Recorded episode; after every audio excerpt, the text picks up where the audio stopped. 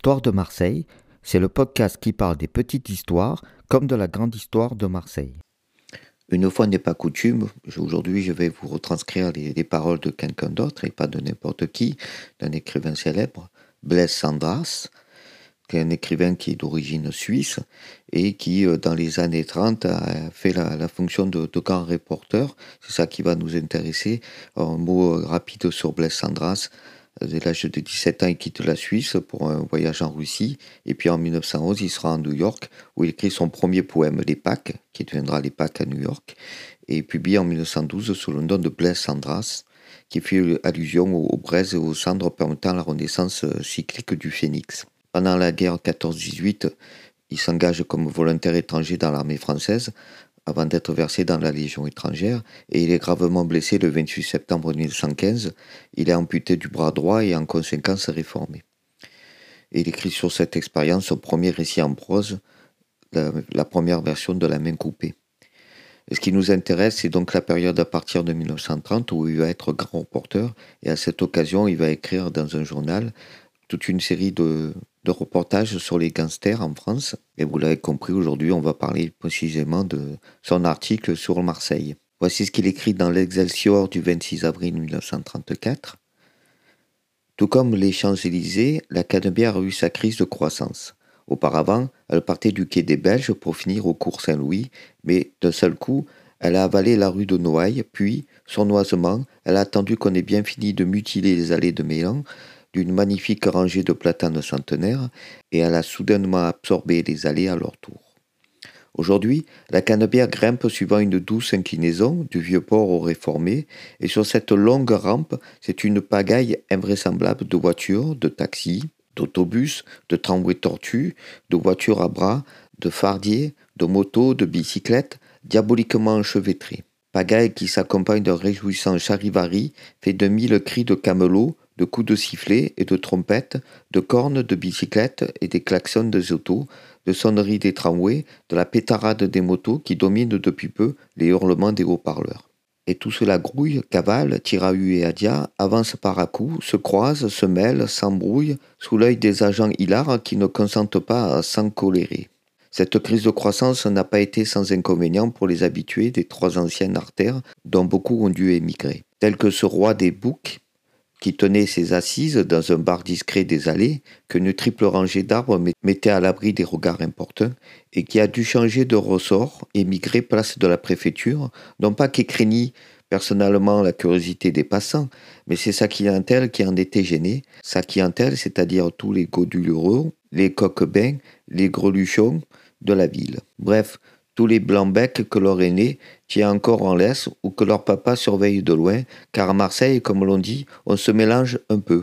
Et aller trop vite, c'est tourner mal, car il faut de la patience en tout, surtout quand on s'initie à la vie des mauvais garçons et que l'on fait son apprentissage de nervis. Si l'on apportait une hache sacrilège dans les platanes des allées de Méan, grâce aux dieux, il en reste encore une double rangée qui font l'ornement du tronçon supérieur de la canebière, où il fait bon flâner.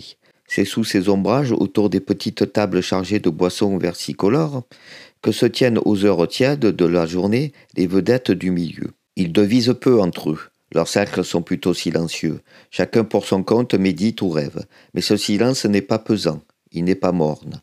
Si vous sollicitez la conversation et si vous y montrez un intérêt soutenu, vous connaîtrez de belles histoires. Vous entendrez des récits pleins d'action et d'aventures. Vous verrez scintiller des feux nouveaux, Djibouti, Singapour, Colombo, Shanghai et Yokohama. Vous apprendrez des traits de mœurs que vous ignoriez, des coutumes bizarres, tout un folklore inattendu, incroyable et bien moderne que le conteur vous racontera avec la simplicité, avec puérilité, comme un que l'aspect du monde n'a pas déçu et qui en est resté émerveillé et dont le rêve est resté comme en suspens de leur monde particulier d'existence et sur leur tractation, ces hommes n'auront rien à vous dire. Cette réserve ne tient pas une présence excessive, non. Trafic et combine, cela est pour eux si normal et si banalement quotidien. En quoi cela peut-il avoir de l'intérêt pour vous que le prix de l'opium monte, que diminue la marge des bénéfices, ou que de soudaines difficultés administratives viennent de surgir à l'occasion de l'embarquement de trois faux poids dont une maison de Montevideo réclame la livraison avec insistance? Qu'est-ce que c'est que cette histoire de 7000 kilos de drogue saisie ce matin par la douane? Oh rien, ça s'arrangera. À peine pli soucieux a-t-il barré le front de votre interlocuteur. Si vous insistez, prétextant qu'une telle quantité de drogue représente un gros capital, on vous répondra que ce n'est rien par rapport à la masse du trafic annuel qui passe par Marseille à raison de 600 à 1000 kilos d'opium par semaine.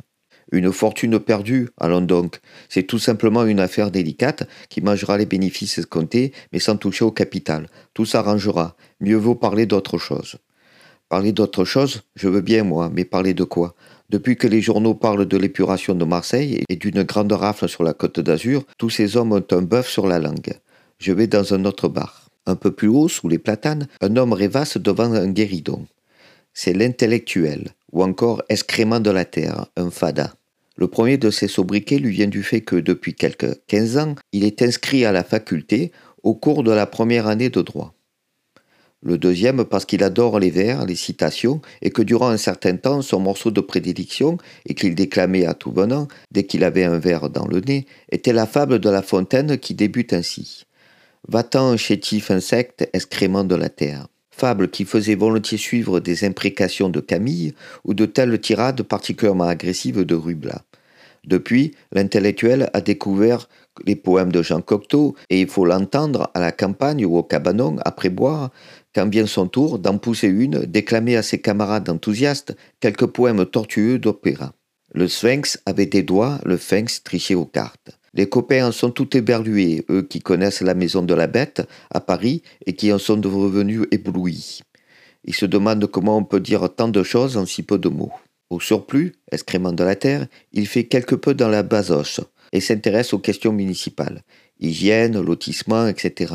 Mais comme on comprend qu'avec tant de connaissances, il sache parler à certaines femmes et convaincre même la purée calcistrante de la fortune qui l'attend par-delà les mers, mais voici que traverse la chaussée, avançant à petits pas comptés, la mine satisfaite, la cravate lâche, des bouclettes de cheveux gris s'échappant d'un large feutre noir à la Renaudelle, un homme aussi large que haut qui ressemble à un toton. Il passe, trottinant menu, tend une main molle à la ronde, renouvelle son manège à toutes les tables et s'en va sans être arrêté, sans avoir regardé personne de peur de faire perdre l'équilibre à son pince-nez cerclé d'or. C'est le braillard rouge, ainsi que le nomment ses adversaires politiques, qui le tiennent pour un fléau social, car s'il ne dessert jamais les dents dans le privé, il clame, il glapit, dans toutes les réunions publiques, qu'il ne se lasse pas d'organiser. Aux prolétaires qui ont la patience de l'écouter, il propose les revendications les plus folles, prêche la grève permanente et reproche avec fureur aux révolutionnaires de tout craint d'être trop bout. Je l'ai entendu un jour mettre Trotsky sur la sellette, et je vous assure qu'il lui a fait passer un mauvais quart d'heure, tant sa diatribe était passionnée. En plus de son activité de démagogue brouillon, cet important personnage est accaparé par les réunions du conseil municipal ou par les assemblées de la jeunesse sportive qu'il entend régenter. C'est en cette qualité qu'il a pu prendre une part active au scandale récent qui éclata à l'occasion d'un match de boxe. Marseille est vraiment une ville bien mystérieuse. Les grandes manifestations sportives s'y déroulent très souvent sous l'égide de Paul Carbone. Autodrome, vélodrome, assinodrome, ratodrome, stade, courses, cyclistes, courses de taureaux, matchs, pugilat, tournois, toutes ces réunions spectaculaires, populaires, où le public se rue et parle, sont l'occasion de combines inextricables. Pour les six jours cyclistes, par exemple, les coureurs sont engagés à forfait et les primes qui pleuvent sont encaissées par les organisateurs. Le match Kit Francis Albron est une histoire si compliquée que personne n'a jamais pu, je pense, la tirer au clair, pas même les intéressés eux-mêmes, tant ils les avaient embrouillés. Le bruit courait à Marseille, je ne sais pas s'il ne s'agit point d'une galéjade, qu'un des hommes dont on a parlé ces temps derniers aurait pu invoquer l'alibi suivant pour prouver sa présence à Marseille dans la journée du 20 et dans la nuit du 20 au 21 février. Dans la journée du vin, le gangster, dit-on, acheta ferme à un éleveur de la Camargue six taureaux en vue d'une prochaine mise à mort, taureaux qui lui paya comptant. Cet argent, le gangster l'aurait regagné dans la nuit du 20 au 21 durant une partie de cartes qui eut lieu dans un tripot de la Canebière où le gangster avait entraîné son confiant marchand de taureaux. Naturellement, les cartes lui furent favorables et le marchand ne se douta de rien. C'est non vero.